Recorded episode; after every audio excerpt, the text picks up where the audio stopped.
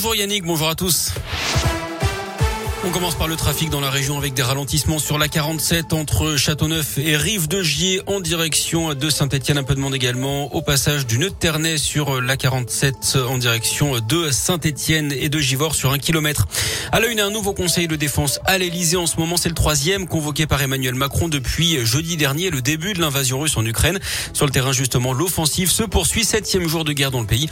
L'armée russe annonce ce matin avoir pris le contrôle de la ville de Kherson dans le sud de l'Ukraine. Des affrontements ont éclaté également ce matin à l'est dans la ville de Kharkiv, la deuxième du pays. Avec des troupes russes parachutées, elles auraient attaqué un hôpital selon les autorités ukrainiennes. D'après le président Volodymyr Zelensky, la Russie veut effacer l'Ukraine et son histoire. C'est le dernier jour pour s'inscrire en ligne sur les listes électorales pour la prochaine présidentielle. Sinon, vous avez jusqu'à vendredi pour que votre mairie reçoive votre formulaire papier. Je vous rappelle que le premier tour aura lieu dans 39 jours maintenant. Ce sera le dimanche 10 avril.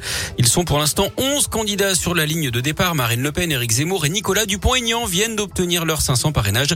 Christiane Taubira doit prendre la parole dans la journée. Elle n'a pour l'instant que 147 signatures. Clap de fin pour la station de ski du plateau d'Hauteville dans l'Ain. Elle ferme ses portes faute de neige ce mercredi. Elle avait ouvert le 11 décembre dernier, avait tenu en partie grâce à de la neige de culture. La saison reste, malgré tout satisfaisante en termes de fréquentation d'après le progrès.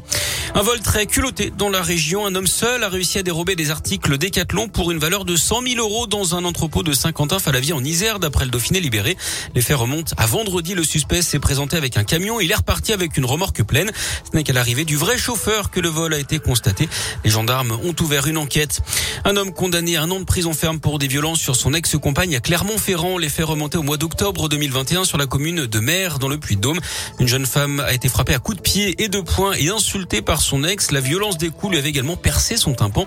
L'homme de 43 ans avait minimisé les faits lors de sa garde à vue, mais elle avait tout enregistré sur son téléphone d'après la montagne. Lui a été condamné à deux ans de prison, dont un ferme. Le prévenu a également reçu une obligation de soins. Et puis de corps retrouvés dans le département de la Loire hier. Le premier, celui d'une femme de 56 ans sur la commune de Saint-Paul en Cornillon. Les secours ont découvert la victime en contrebas d'un chemin. Une équipe du Grimpe qui intervient en milieu périlleux a été appelée. Et puis vers 16h30, c'est un homme de 55 ans qui a été retrouvé mort au niveau du barrage de Couzon. Une vingtaine de pompiers étaient à sa recherche depuis le matin.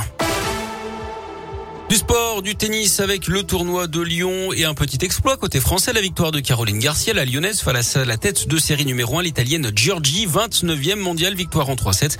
En revanche, c'est terminé pour Kristina Mladenovic et pour Océane Dodin.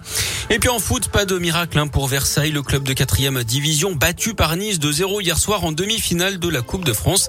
Les Niçois qui connaîtront leur adversaire ce soir avec l'autre demi entre Nantes et Monaco. Match à suivre en clair sur France 3 à partir de 21h15.